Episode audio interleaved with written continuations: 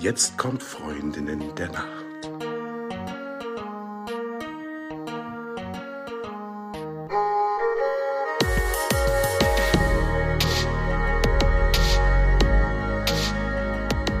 Hallo und herzlich willkommen zu einer neuen Folge von Freundinnen der Nacht. Mein Name ist Talea und bei mir ist die die Eva. Hallo. Hallo. Und heute geht es um Chronobiologie und dazu haben wir auch wieder zwei ganz besondere Gäste. Zum einen ist bei uns der Professor Dr. Achim Kramer. Er ist Leiter des Arbeitsbereichs Chronobiologie an der Charité und dann ist bei uns der Amir Ali. Er ist Gründer und Geschäftsführer von Bodyclock. Und was es mit den beiden auf sich hat, äh, dazu kommen wir gleich noch. Aber erstmal Eva, eine Frage an dich. Wie hast du geschlafen? Zu kurz, aber gut. Also ich schlafe ja Gott sei Dank immer schnell ein und, und habe das Gefühl, dann auch erholsam zu schlafen. Ja, und ich kann ja auch blöde Nächte ganz gut abfangen. Aber es war ein bisschen kurz. Es hätte länger sein können. Ja. Und Achim, du, wie hast du geschlafen? Eigentlich erstaunlich gut. Ich hatte gestern Geburtstag und habe dann ein bisschen gefeiert und auch ein bisschen mehr getrunken, als ich möchte, na, na, als ich normalerweise trinke. Und normalerweise ist es auch nicht so gut, mit Alkohol zu schlafen. Aber es ging eigentlich. Also heute Morgen bin ich auch wie immer aufgeschreckt durch meine Tochter, die zur Schule musste. Das heißt, eigentlich hätte ich gerne ein bisschen länger geschlafen, aber insgesamt waren doch, glaube ich, sieben Stunden zusammengekommen und sieben bis acht Stunden, das ist so mein Schlafbedürfnis. Also ich bin eigentlich jetzt ziemlich ausgeruht. Das klingt gut und herzlichen Glückwunsch nachträglich. Danke. Von mir auch. Alles Gute. Amir, wie hast du geschlafen? Auch ganz gut soweit. Ähm, ein bisschen zu spät ins Bett gegangen letzte Nacht, weil ich noch viel im Kopf hatte und mich erstmal erstmal ein bisschen runterkommen musste, aber insgesamt gut geschlafen und ohne Wecker aufgestanden. Das ist die Hauptsache. Talea, wie hast du geschlafen heute Nacht? Ja, das mit dem zu spät ins Bett kommen, das ist ja immer so ein Ding. Ne? Ich habe ja auch oft abends dann den Gedanken, ach ja, das passt schon. Ne? Es ist ein Problem von Zukunftstalea. So morgen wird es schon alles irgendwie passen und am nächsten Morgen dann immer wieder auch so, mhm, alles klar. Und so ähnlich war es gestern Abend eigentlich auch. Ähm, ein bisschen spät ins Bett gekommen, aber dafür heute Morgen auch ohne Wecker sehr gut aus dem Bett herausgekommen, sogar noch vor meinem ersten Termin einkaufen gewesen und ich habe mich total ausgeschlafen gefühlt. Die Sonne hat geschienen, es war total hervorragend. Also dementsprechend würde ich sagen, ich habe ziemlich gut geschlafen. Aber damit wir jetzt auch mal zu dem Thema kommen, warum wir hier eigentlich heute überhaupt zusammengekommen sind, das finde ich persönlich nämlich super spannend. Amir, magst du vielleicht damit beginnen, dich kurz vorzustellen und zu sagen, was du machst? Ja, sehr gerne. Also danke erstmal für die Einladung und dass wir beide hier heute bei euch äh, sein dürfen und ähm, uns vorstellen dürfen. Ja, mein Name ist Amir. Ähm, ich bin Unternehmer, Geschäftsführer und Gründer der Firma Bodyclock. Das ist eine Ausgründung ähm, der Charité Uniklinik in Berlin. Wir werden jetzt gleich sicher, mit sicherlich auch noch mal was ähm, zu uns als Firma sagen, aber vom Hintergrund her bin ich äh, Betriebswirt, habe sehr lange in der Gesundheitsindustrie gearbeitet und habe mich eigentlich häufiger damit befasst, Krankheiten zu ähm, nicht heilen, aber zu lindern oder die Symptome zu lindern, weil ich viele Pharmaunternehmen beraten habe. Und vor fünf Jahren hat sich das ein bisschen geändert, weil ich dann in die Berliner Startup-Szene ähm, gerückt bin, wo ich mich insbesondere auf das Aufbauen von Unternehmen oder von Startups fokussiert habe. Und da hat sich so ein bisschen dann auch ähm, die Richtung geändert, nämlich weg von Krankheiten, ähm, Krankheiten lindern oder Symptome lindern hin zu Krankheiten vermeiden, also eher in die Richtung Prävention. Und so bin ich dann auch mit ähm, Achim in Kontakt gekommen, äh, wo wir ähm, sehr stark in Richtung Chronobiologie und natürlich dann die Aspekte Schlaf, Ernährung und auch Bewegung ähm, in den Vordergrund gerückt haben. Ja, vielen Dank. Inter interessanter Werdegang. Achim, erzähl du uns doch, äh, ja, wer du bist und ähm, warum du tust, was du tust und ähm, warum du Chronobiologe geworden bist und was dich so sehr an dem Thema interessiert. Ja, also ich bin bin ähm, Naturwissenschaftler und kein Mediziner, muss man immer wieder sagen. Also viele Leute fragen mich immer nach richtig schlafmedizinischen Details. Dann sage ich immer, da müsste zum Schlafmediziner gehen. Als Chronobiologe ist man ja jemand, der sich mit dem Rhythmus des Lebens beschäftigt und, und, und hier ganz spezifisch mit den Tagesrhythmen. Und es war bei mir aber nicht immer so, obwohl ich immer gerne mit Rhythmen zu tun hatte, weil ich leidenschaftlich Klavier spiele und das auch mal studiert habe. Aber eigentlich habe ich Biochemie studiert, an, in, auch schon in Berlin. Ich komme aus Süddeutschland und wollte da weg aus der relativ kleinen, aber schönen Stadt Ravensburg. Und dann habe ich in Berlin Biochemie studiert und habe dann in meiner Diplom- und Doktorarbeit auch was ganz anderes gemacht. Nichts mit Chronobiologie, sondern habe ich mit Proteinstrukturen beschäftigt und Antikörpern und was man heute auch so alles hört, ähm, wie Antikörper an Antigene binden. Das, wir kennen jetzt die ganzen Begriffe aus den Corona, ähm, aus dem Corona-Sprech. Aber dann habe ich irgendwann gedacht, das war Ende der 90er, letztes, letztes Jahrhundert, und dann hieß es, das nächste Jahrhundert ist the century of the brain. Und ich muss irgendwas mit Neurobiologie machen, was ganz anderes. Und habe dann im Tagesspiegel, das ist uns eine der großen Zeitungen hier in Berlin, hat, hat ähm, jemand, gab es einen kleinen Artikel über ein Uhrenprotein, was jetzt entdeckt wurde. Und ich war völlig baff und dachte, was ist denn ein Uhrenprotein? Und habe da erstmal gelernt, dass es eine innere Uhr gibt und dass das nichts Esoterisches ist. Äh, früher in den 70er, 80er Jahren gab es so Casio-Uhren, wo man irgendwie so Rhythmen gesehen hat, wie es jetzt in der Liebe geht oder äh, und so weiter. Und das geht dann auf und ab. Aber eine innere Uhr dass das was mit Proteinen und Genen zu tun hat, das war mir eigentlich damals neu, obwohl ich eigentlich schon ausgebildeter Naturwissenschaftler war. Aber das kam erst richtig auf. Und dann habe ich den angeschrieben, weil ich sowieso dachte, jetzt machst du einen Postdoc. Das ist sozusagen, was man als Naturwissenschaftler, wenn man in die, in die, an der Universität bleiben will, immer so macht. Nach der Doktorarbeit macht man noch geht man noch ein bisschen ins Ausland und damals muss musste man in Amerika gewesen sein als Naturwissenschaftler und ich wollte sowieso dahin und habe den dann angeschrieben, der war in Boston und dann habe ich dort Chronobiologie gelernt bei dem in meinen paar Jahren da in Boston und bin dann nach wieder zurück nach Berlin. Und dann gab es gerade eine neue ähm, Phase in der in der Bildungspolitik, dass man sagte, jetzt brauchen wir frühere Unabhängigkeit von Nachwuchswissenschaftlern. Und dann kam diese Juniorprofessur auf und da habe ich da eine gekriegt zum Glück.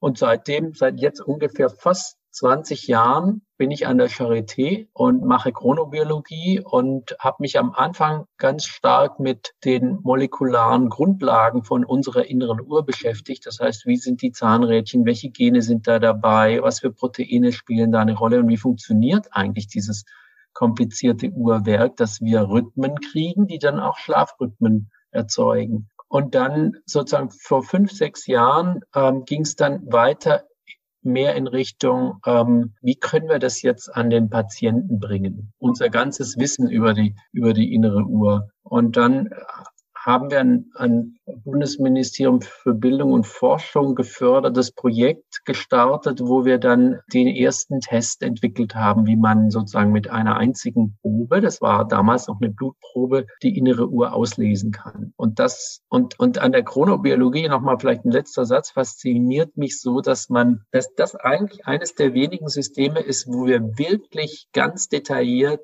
ähm, mit Genetik und molekularen Grundlagen ein Verhalten, ein, ein, ein Verhalten, ähm, ähm, sozusagen was über das Verhalten lernen können. Normalerweise ist Verhalten ein hochkomplexes, also wenn man zum Beispiel an Aggression denkt, da gibt es keine Gene, wo man jetzt einen genauen Mechanismus hat, wie man solch, solches Verhalten erklären kann. Aber das Schlaf-Wach-Verhalten und unser ganzes Cognitive Performance Verhalten, das kann man jetzt über mit, äh, mit bestimmten genetischen Dispositionen erklären und wir verstehen die Zusammenhänge. Und dafür gab es ja auch den Nobelpreis in 2017. Und das finde ich toll. Also vielleicht ein bisschen zu lang jetzt, aber das ist sozusagen meine, meine Motivation, da irgendwie weiterzumachen und überhaupt das begonnen zu haben. Ja, ich finde, das äh, bietet auch einen ganz guten Einstieg in das Thema, vor allen Dingen auch für die ZuhörerInnen da draußen, die mit dem Thema noch gar nicht viel zu tun hatten. Dann ähm, stellt sich auch die Frage, was ist denn Chronobiologie überhaupt? Was sind denn diese ominösen Schlaftypen? Was hat es damit auf sich? Also vielleicht magst du da auch direkt äh, anschließen und einfach sagen,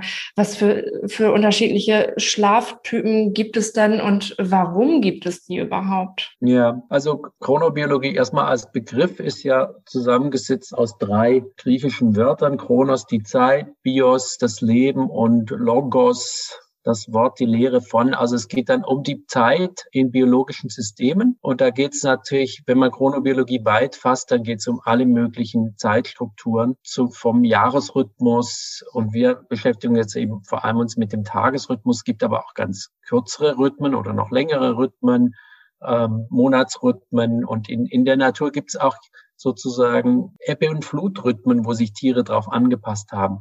Das heißt, ganz oft ist sozusagen durch die rhythmische Umwelt, wir leben jetzt, jetzt ich mache es jetzt mal am Beispiel Tagesrhythmus, wir leben ja auf einem rotierenden Planeten ähm, die, unsere Erde, die mit 24 Stunden Rhythmus eine ähm, immer wechselnde Umwelt erzeugt. Also wir haben Licht, Dunkelheit, wir haben hohe Temperatur, niedrige Temperatur, wir haben Risiko, gefressen zu werden, gefolgt von weniger Risiko, gefressen zu werden und so weiter. Und diese rhythmische Umwelt hat in ganz vielen Lebewesen oder fast allen Lebewesen ein inneres System, entwickeln lassen in der Evolution, dass diese Veränderungen voraussehen kann. Also wir, wir als Menschen können voraussehen, wann wir aufwachen durch unsere innere Uhr. Und, und deswegen bereitet unser Körper sich zum Beispiel auf dieses Aufwachen auch vor. Ihr schlaft noch, tief und fest um vier Uhr morgens und euer Körper fängt aber schon an, das äh, Stresshormon Cortisol zu bilden. Und das, das steigt immer an. Und um fünf Uhr ist es dann mehr und um sechs Uhr ist es noch mehr.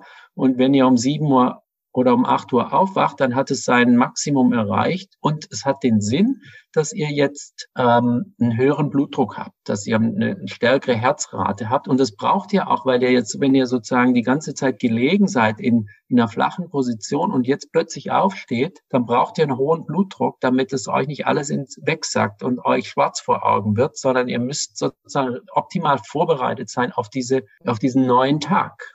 Und das macht unsere innere Uhr, die weiß schon vorher, was gleich kommt und ist nicht überrascht, dass jetzt plötzlich irgendwie die Sonne aufgeht, sondern die weiß, die Sonne geht gleich auf. Und bei Pflanzen ist das zum Beispiel so, dass die Blätter dann schon in die richtige Position gedreht werden, damit die optimal Sonnenlicht für ihre Photosynthese auffangen kann. Warum gibt es denn Unterschiede eigentlich?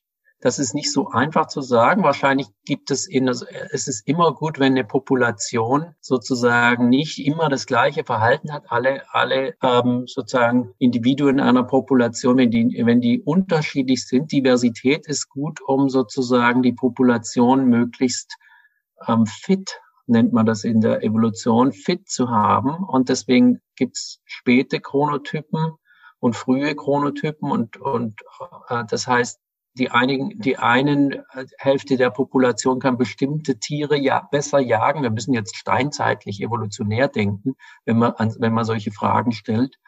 Ähm, dann gibt es einfach eine neue Zeitnische, wo man sozusagen sagt, wenn jetzt zum Beispiel jugendliche Jäger späte Chronotypen sind, dann kriegen die auch bestimmte Tiere besser als Jäger gefasst im Vergleich zu anderen. Und wir wissen jetzt, das habe ich ja gesagt, warum es mich so fasziniert. Wir wissen jetzt, warum einige, warum es frühe und späte Chronotypen gibt.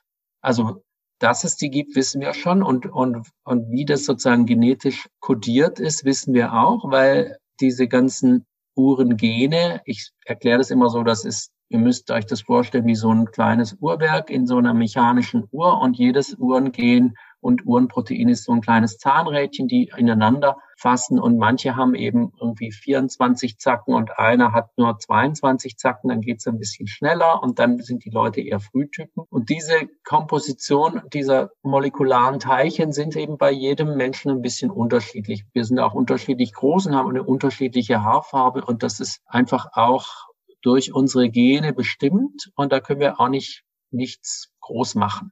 Das heißt, wenn jetzt jemand ein später Chronotyp ist, dann kann er schon sagen, hey, Arbeitgeber, ich bin einfach ein Spättyp und das liegt an meinen Genen und das, da kann ich nicht, da kann ich mich jetzt nicht einfach umgewöhnen. Ja, wo wir gerade bei dem Punkt Evolution sind, ähm, glaubst du, wir Menschen sind vielleicht auch ähm, in der Lage, uns an Veränderungen anzupassen, die zum Beispiel jetzt an uns gestellt werden, zum Beispiel mit der Digitalisierung? Also können wir das, was in uns angelegt ist, was ja aus einem bestimmten Grund auch mal in uns angelegt wurde, auch ähm, relativ schnell anpassen? Das ist, das ist eine, äh, eine tolle Frage weil du mit Evolution eingestiegen bist. Auf dieser Ebene muss ich sagen, das ist, äh, das ist viel zu kurz. Also wir können nicht unsere äh, genetische Komposition ganz schnell ändern. Das braucht Zehntausende von Jahren, äh, weil einfach unsere, unsere Reproduktionszeit anders als bei vielleicht Bakterien nicht 20 Minuten ist, die sich alle 20 Minuten teilen, sondern wir haben halt immer mindestens 20 Jahre, wo wir sozusagen die nächste, und Evolution funktioniert immer über, über Generationen. Jetzt aber die spannende Frage ist, können wir nicht doch was machen mit, ähm, mit unserer inneren Uhr und uns da neu anpassen? Und da würde ich sagen, wenn du jetzt die kurze Antwort willst, sage ich nein, man kann gar nichts machen. Also das, so wie du genetisch ähm, determiniert bist, wirst du im Vergleich immer bleiben. Ich sage im Vergleich, weil es gibt, wir wissen auch, dass sozusagen der Chronotyp sich über das Leben ändert, aber das war jetzt gar nicht die Frage, sondern du, du willst eigentlich oder gehst, zum Beispiel gibt du, du wenn du jetzt darunter leidest, ein Spättyp zu sein und, und dann ähm, musst du aber in die Schule oder zur Arbeit um und die fängt ja schon um acht an und eigentlich sagt deine innere Uhr, schlaf besser, besser bis um zehn, was kann ich denn da tun? Und, und da muss man leider sagen, dass man da nicht so viel tun kann, außer ähm, versuchen, nicht noch was Schlechtes drauf zu machen. Also weil du ja ges gesagt hast mit den digitalen Medien und da kommt eben ganz aus den, aus den Geräten kommt eben Licht raus und das Licht ist, man hat meistens einen hohen Blauanteil und da wissen wir, solches Licht kann unsere innere Uhr beeinflussen. Und wenn man das zur falschen Zeit sozusagen konsumiert, zum Beispiel jetzt ein Spättyp, wenn er jetzt irgendwie bis nachts um zwölf da irgendwie immer noch vorm Computer sitzt, dann kann das unsere innere Uhr noch weiter nach hinten schieben, also dich noch zum späteren Chronotyp machen, als du genetisch eh schon bist. Das mhm. heißt, die kurze Antwort war nein, du kannst nichts machen. Die lange Antwort ist, du kannst schon darauf achten, dass du nicht noch mehr äh, Probleme kriegst, ähm, wie du sowieso schon hast. Hm. Ja gut, zum einen ist es natürlich sehr ernüchternd, dass man da jetzt genetisch nicht wirklich was machen kann. Zum anderen finde ich die Antwort aber auch total gut, weil es ja dann dafür spricht, dass man auch ein bisschen mehr auf sich selber hört. Also Stichwort Achtsamkeit, dass man eben nicht gegen seinen eigenen Typen arbeitet, sondern den dann auch annimmt ähm, und vielleicht dann schaut, wie kann ich mein Leben, mein Umfeld auch darauf einstellen. Ähm, und deshalb, Amir, die nächste Frage an dich. Warum kommt man mit Achtsamkeit bezüglich des eigenen Schlafs vielleicht manchmal doch gar nicht so weit? Also vor allen Dingen, wenn man ähm, auch eine falsche Wahrnehmung seines Chronotypen hat. Und was kann man da tun? Ja, ich sag mal, ähm, die, unser Test ermöglicht ja die Bestimmung des Chronotypen. Und es gibt ja Orientierung dahin, was man idealerweise entsprechend seiner Gene machen sollte. Ähm, aber da sind natürlich ganz viele Aspekte dabei. Das eine ist der Schlaf-Wach-Rhythmus, also wann man schlafen gehen sollte. Aber dann sind natürlich auch andere Themen dabei, wie jetzt ähm, Ernährung oder halt auch Sport. Und wenn man sich zumindest mal auf ein paar dieser Aspekte ähm, einlässt und äh, vielleicht ein bisschen stärker in den Vordergrund rückt, dann hilft es einem ähm, selbst auch ähm, stärker nicht nur im Einklang mit der eigenen Innenruhe zu leben, sondern einfach auch gesünder zu sein. Aber ganz, ganz wichtig, es soll jetzt auch kein, es soll dadurch kein Zwang entstehen. Ja, also wir, wir leben ja in einer Gesellschaft, die uns in so ein bisschen Korsett drückt. Und das, was wir oft beschreiben als 9 to 5 arbeiten ähm, oder halt auch gewisse Essenszeiten, die so sozial ähm, angemessen sind oder normiert sind. Ähm, und wenn man jetzt sich jetzt ähm, zum Beispiel als Spättyp ähm, komplett von diesen sozialen Normen entfernt, würde man ja wahrscheinlich auch sehr isoliert leben. Also klar, wir haben relativ viele ähm, Spättypen ähm, in der Gesellschaft, aber es geht, glaube ich, hier eher darum, an unterschiedlichen Stellschrauben zu drehen, soweit wie es halt für einen passt, aber halt nicht ähm, sich zu zwingen, irgendwie unangenehm äh, zu, zu das, das Ganze unangenehm werden zu lassen. Amir, wenn du an Schlafräuber denkst, was sind so die bekanntesten Schlafräuber heutzutage? Ja, also ich glaube, einen hat Achim gerade schon genannt, also die Nutzung von äh, digitalen ähm, Medien oder beziehungsweise Technologien, ob es jetzt ein Smartphone ist oder auch ähm, der Fernseher und der Laptop. Also viele filtern ja mittlerweile auch blaues Licht von den Geräten. Das kennen wir ja von, vom iPhone zum Beispiel. Ähm, aber man muss auch dazu sagen, dass ähm, es mit, mittlerweile auch nachgewiesen worden ist, dass es nicht nur das blaue Licht ist, sondern halt auch ähm, sehr grelles und gelbes Licht.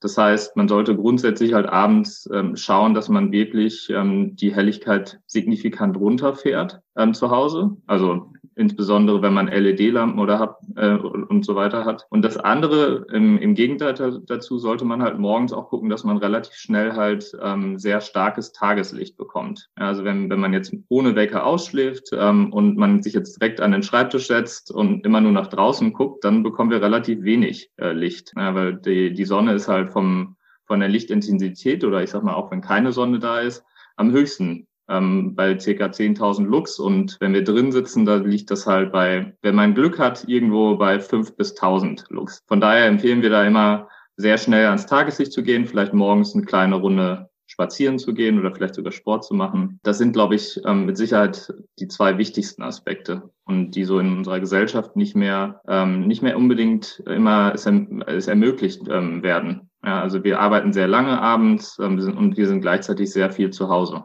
Ähm, und das ist natürlich der große Unterschied zu den Steinzeitmenschen, die ähm, diese Problematik nicht hatten. Und wenn wir nicht zu Hause sind, so wie jetzt im Homeoffice, dann sind wir irgendwo anders im Office. Also die, die, die Formel ist ja drin zu sein. Ja, das ist ja eigentlich das Doofe. Warum steigere ich denn meine Leistungsfähigkeit und meine Gesundheit und auch meine Lebensfreude und, und meine Fröhlichkeit vielleicht, wenn ich nach meinem Chronotypen lebe? Ja, also ich kann vielleicht erstmal was ähm, zu meiner persönlichen Situation sagen und Achim kann das vielleicht ein bisschen wissenschaftlich belegen, wenn das Sinn macht. Also ich bin ein Spättyp und hatte eigentlich in der ähm, in meinen vorigen Jobs ähm, häufiger die Situation, dass ich sehr früh aufstehen musste. Und ich habe für mich dann eigentlich relativ, äh, also relativ häufig gespürt, dass das nicht nur damit einhergeht, dass ich halt tagsüber müde bin, indem ich halt sehr, sehr viel gähne oder halt dann gegebenenfalls mich halt aufputschen musste mit irgendwelchen koffeinhaltigen Getränken, aber gleichzeitig auch so die, die insgesamte Stimmungslage bei mir sehr, sehr betrübt war. Also wenn man halt nicht ausgeschlafen ist, wenn man seinem Körper nicht die Möglichkeit gegeben hat, komplett sich zu regenerieren und auszuruhen, ähm, dann erzeugt das natürlich auch viel Stress und halt auch nicht, ähm, ja, und auch, auch keine Ruhe tagsüber. Und von daher, seitdem ähm, ich jetzt gemeinsam mit Achim ähm, an der Vermarktung unseres Tests arbeite, ähm, habe ich halt mich eigentlich gar nicht mehr, ähm, bin ich gar nicht mehr mit dem Wecker aufgestanden. Und das hatte zur Folge, dass ich mich insgesamt einfach unglaublich viel besser fühle.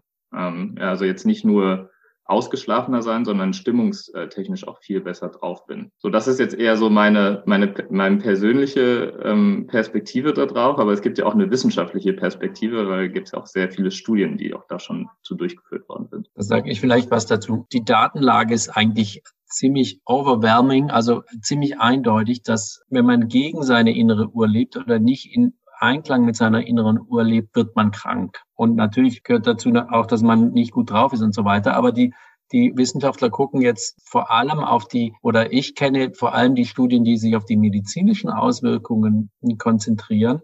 Und da kann man ganz unterschiedliche Ebenen sich angucken. Natürlich gibt es ganz viele Modelle, also auch Tiermodelle, wo man, wo man ganz spezifisch die innere Uhr stören kann, indem man zum Beispiel bestimmte Gene ausschaltet, die für diese Uhr wichtig sind. Also wie gesagt, ich nehme einfach ein, ein wichtiges Zahnrädchen aus dem Uhrwerk raus und dann tickt die nicht mehr oder tickt die ganz falsch. Und dann kann man schon sehen, bei diesen Mäusen zum Beispiel, die kriegen leichter Krebs, die werden alle dicker und die haben irgendwie ein schlechteres Immunsystem. Und das sieht man, kann man natürlich bei Menschen nicht so machen oder äh, sollte man auch nicht so machen. Aber wir haben natürlich ganz, ganz viele Menschen, die dauerhaft gegen ihre innere Uhr leben. Also erstmal sind es alle Schichtarbeiter ähm, und wir haben ungefähr 20 Prozent der arbeitenden Bevölkerung ähm, arbeiten in Schichten. Und schlimm ist es dann, wenn man sozusagen rotierende Schichten hat, weil dann wird ständig irgendwas geändert. Und da gibt's äh, Studien, eine große äh, Studien äh, mit, mit, äh, mit Krankenschwestern im Schichtsystem, die kriegen häufiger Krebs. Und wir haben, wir haben natürlich auch äh, viele weitere Studien, wo man, wo man auch akute Effekte sehen kann, wenn man also ganz gesunde Menschen in so ein simuliertes Schichtarbeitssystem reinbringt, dann kann man sofort sehen, dass die Stoffwechsel, ähnliche Stoffwechselstörungen haben wie, wie Leute, die Diabetes haben. Das ist natürlich reversibel in so einem System, aber man kann dann, man kann, es gibt da so bestimmte äh, Blutzuckertests, die man machen kann. Und wenn die Leute irgendwie gegen ihre innere Uhr leben, dann sieht man, dass diese Blutzuckerwerte plötzlich irgendwie schon so fast so sind wie bei Diabetikern. Das ist war natürlich freiwillig und wenn man wieder zurückgeht, dann normalisiert sich das auch wieder. Und natürlich haben wir auch die, haben wir auch ähm, eine riesige Kohorte. Das ist praktisch, also wenn man jetzt deutschlandweit guckt, alle unsere unsere Schüler ähm, sind zum Beispiel an ihr an die Schulanfangszeiten gebunden und sie sind für die älteren Altersgruppen viel zu früh weil die meisten in diesem Alter eher, eher so spät sind, dass die, dass eben die Schulanfangszeit zu früh ist. Und die kriegen einfach zu wenig Schlaf. Und das ist jetzt der indirekte Effekt, den Amir auch schon angesprochen hat. Es gibt sozusagen mehr so den Effekt gegen die innere Uhr ist schlecht für die für die Gesundheit und das ist, gibt es direkte Effekte, aber auch weil man dann zu wenig schläft, weil man irgendwie durch soziale Sachen gezwungen ist, zu früh aufzustehen. Und dieser Schlafmangel, den kann man auch anderweitig erzeugen, indem man einfach nur die Leute irgendwie kürzer schlafen, schlafen lässt und aber im Einklang mit, mit ihrer inneren Uhr. Aber trotzdem, der Schlafmangel an sich macht auch ganz viel. Amir hat es auch schon in seinem persönlichen Statement angedeutet, man kann sich nicht mehr so gut regenerieren, weil bestimmt das, das Growth-Hormon, äh, die Ausschüttung passiert nur im Schlaf und das ist ganz wichtig für Wundheilung, Muskelaufbau, Immunsystem und so weiter. Das ist alles dann viel zu kurz und man, es gibt auch schöne Studien, die zeigen, ähm, Menschen, die zum Beispiel ein, ein großes, die große Diskrepanz ihrer Schlafzeiten zwischen Wochenende und Arbeitstagen haben. Also am Wochenende schlafen sie dann aus und holen den, holen den Schlafmangel nach, den sie unter der Woche angesammelt haben. Und diese, je höher diese Diskrepanz zwischen Wochentag und Wochenende ist, desto höher ist der sogenannte soziale Jetlag, wie wir es nennen. Ähm, und dieser soziale Jetlag, wenn jemand viel von dem hat, dann raucht er höchstwahrscheinlich. Also ist die Wahrscheinlichkeit, dass er raucht, viel höher, dass er Alkohol äh, konsumiert, viel höher, dass er irgendwie, äh, Amir hat es von sich berichtet, koffeinhaltige Getränke vermehrt konsumiert, ist viel höher. Und da könnt ihr schon sehen, dass es nochmal ein weiterer indirekter Effekt ist. Wenn du jetzt solche Sachen vermehrt machst, weil du einfach höheren Stress hast, dann ist es auch wieder schlecht für die Gesundheit. Also es gibt diese ganz direkten Effekte, innere Uhr, koordiniert ja nicht nur Schlaf, sondern koordiniert auch Verdauung und koordiniert, irgendwie habe ich ja gesagt, den Blutdruck und, und das Immunsystem. Und das muss in Einklang sein, wenn es, es, es koordiniert eben aber auch den Schlaf. Und wenn da ein Mangel ist, dann gibt es durch den Schlafmangel, gibt es Effekte, die auf die Gesundheit wirken. Und der Schlaf, diese Diskrepanz äh, erzeugt dann wieder Suchtgefahren. Und das ist nochmal weiter indirekt. Also wir haben ganz verschiedene Ebenen von Gesundheitsauswirkungen, wenn man nicht im Einklang mit seiner inneren Uhr lebt. Mhm. Ich finde, das ist total der spannende Punkt, weil ja da dann auch so ein Rattenschwanz dranhängt. Also wenn man so übermüdet ist, dann trifft man ja auch manchmal unkluge Entscheidungen. Ähm, und die beziehen sich dann vielleicht auf die Ernährung oder auf auch ganz andere Dinge. Und dadurch kommt man dann in eine Art Teufelskreis. Also von daher total interessant, da auch mal hinzugucken. Und zum einen ist es ja so, man kann ja auch seinen Chronotypen rausfinden, indem man so ein bisschen aufmerksam ist, so ein paar Tests macht, verschiedene Dinge einfach ausprobiert. Da haben wir auch in anderen Folgen schon mal drüber gesprochen. Aber jetzt gibt es ja durch Body Clock auch noch den Haarfollikel-Test, ne, über den wir ja jetzt auch noch ein bisschen sprechen wollen. Und wir werden übrigens für alle da draußen auch einen verlosen. Also äh, bleibt dran. Da gibt's noch die Möglichkeit, dass ihr auch selber so einen Test mal ausprobieren könnt. Ich meine, den kann man natürlich käuflich erwerben, aber ihr könnt bei uns auch einen gewinnen. Ganz konkret bezogen auf den Test, Achim, was ist denn die wissenschaftliche Grundlage für diesen Haarfollikeltest? Ja, es ist, das ist sehr spannend, weil muss ich ein bisschen ausholen, diese, dieses innere Uhrwerk, was ja ein molekulares Prinzip ist, das steuert einfach die Aktivität von vielen unserer Gene. Und diese Gene, die ähm, kodieren für Proteine und die machen ja alles was sie ebenso machen sollen. Zum Beispiel gibt es Proteine, die sind für Verdauung zuständig und die müssen dann eben rechtzeitig bereitgestellt werden, Verdauungsenzyme, um dann die Nahrung zu verdauen. Und sonst würde ja so eine innere Uhr überhaupt keinen Sinn machen, wenn sie nicht sozusagen auch Prozesse steuert. Und ich habe ja gesagt, nicht nur Schlaf, sondern eben Verdauung und Immunsystem und so. Das heißt, in unserem Körper haben wir ungefähr 20.000 Gene und circa 10 bis 20 Prozent davon werden direkt von unserer inneren Uhr angesteuert, so dass sie mal total aktiv sind und mal nicht so aktiv. Und da gibt es eben auch ganz unterschiedliche Zeiten, je nachdem, wann diese Gene benötigt werden. Wir haben bestimmte Gene, die würde ich sagen, könnte man als Morgengene bezeichnen und es gibt Gene, die bezeichne ich dann eben als Abendgene und dann gibt es Mittagsgene und Nachtsgene. Das, wenn ich die so bezeichne, meine ich, da sind sie am aktivsten. Und zu anderen Zeiten eben etwas weniger. Und das passiert eben in jeder unserer Körperzellen. Gibt es solche Morgen- und Abendgene. Unter anderem auch in den Zellen, die unten an so einem Haar dranhängen. Wenn man sich ein Haar rauszieht, dann kriegt und, und macht das auf eine bestimmte Weise. Das hat jeder sicher schon mal gesehen. Dann ist da so ein kleines weißes Stückchen noch dran. Und das sind auch lebende Zellen, die da noch dran sind. Und die nennen wir die Haarfollikelzellen. Und in diesen Zellen tickt unsere molekulare innere Uhr. Und da werden auch eben diese Morgen- und Abendgene äh, dann von dieser Uhr aktiviert. Und wenn wir jetzt und das können wir ausnutzen, indem wir ähm, bestimmte Morgen- und Abendgene haben wir und, und Mittags- und Nachtgene haben wir gefunden in, in, in aufwendigen Studien, dass die besonders gut geeignet sind, den Status der zugrunde liegenden inneren Uhr uns zu berichten. Also, wenn ich jetzt zum Beispiel um acht Uhr morgens aufstehe und mir so ein Haar ziehe und dann die Aktivität angucke dieser Gene, dann erwarte ich, wenn ich total im guten Einklang mit meiner inneren Uhr bin, dass meine Morgengene total schön aktiv sind und meine Abendgene eben nicht und die Mittags- und die Nachtsgene irgendwas dazwischen. Wenn ich das jetzt aber tue und erkenne in unserem Labor in der Charité, der Mensch hat sich um acht Uhr das Haar gezogen, aber was ich jetzt sehe, ist, seine Nachtgene sind total aktiv und die Morgengene eben nur noch nicht so stark, nur so ein bisschen und die Mittagsgene überhaupt nicht, dann weiß ich, eigentlich ist es in dem Menschen noch biologische Nacht, weil wir haben da Nachtgene aktiv und die Morgengene eben noch nicht. Dann sage ich dem, du bist eigentlich noch nicht so weit aufzustehen und du müsstest eigentlich noch ein paar Stunden länger schlafen. Und wir haben das sozusagen, ja, diese Genaktivität kann man dann mit mit bekannten anderen sehr komplizierten Verfahren, wie man die innere Uhr noch auslesen kann, nämlich über bestimmte Hormonprofile, die man nachts aufnehmen kann. Also das Melatonin ist zum Beispiel ein Hormon, was von in unserer inneren Uhr gesteuert wird.